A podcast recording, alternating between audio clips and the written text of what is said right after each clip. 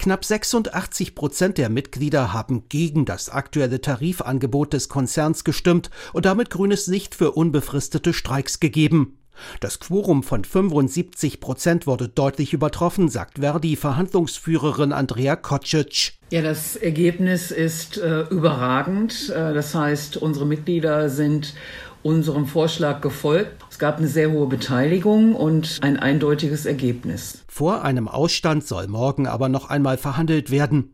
Die Post stehe in der Verantwortung, durch eine Verbesserung des Angebots einen unbefristeten Streik abzuwenden, so die Gewerkschafterin. Wenn wir dort zu einem guten Ergebnis kommen, das alle für tragfähig halten, dann brauchen wir ja nicht weiter streiken. Sollte das nicht so sein, werden wir in den kommenden Tagen anfangen mit unseren Arbeitskampfmaßnahmen. Verdi fordert in der aktuellen Verhandlungsrunde vor allem 15 Prozent mehr Lohn mit einer einjährigen Laufzeit. Die Post hingegen hatte lediglich ein Plus von 11 Prozent in zwei Stufen ab 2024 sowie eine einmalige Inflationsprämie von 3000 Euro angeboten. Die Fronten in dem Tarifkonflikt waren zuletzt verhärtet.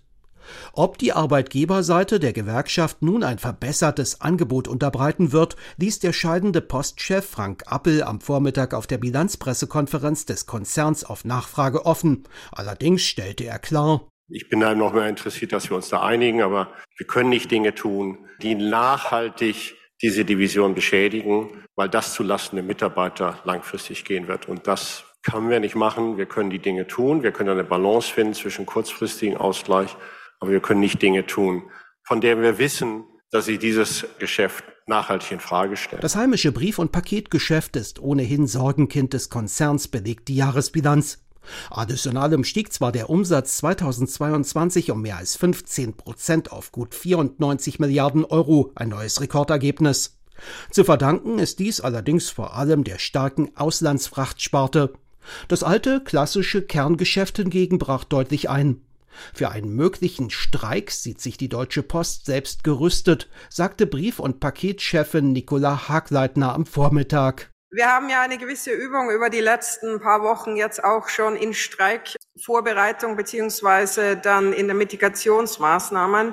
Wir sind sehr gut vorbereitet, so gut man sich halt auf einen unbefristeten Streik einstellen kann. Wir haben Verwaltungskräfte, die wir dann punktuell einsetzen können. Wir stellen keine externen Kräfte ein für Streikaktivitäten. Außerdem setzt die Post auf Nicht-Gewerkschaftsmitglieder, die laut Vorstand die Mehrheit im Konzern stellen. Am Freitag aber wird eben noch einmal verhandelt, bevor womöglich unbefristet gestreikt wird. Den letzten unbefristeten Ausstand bei der Deutschen Post gab es 2015.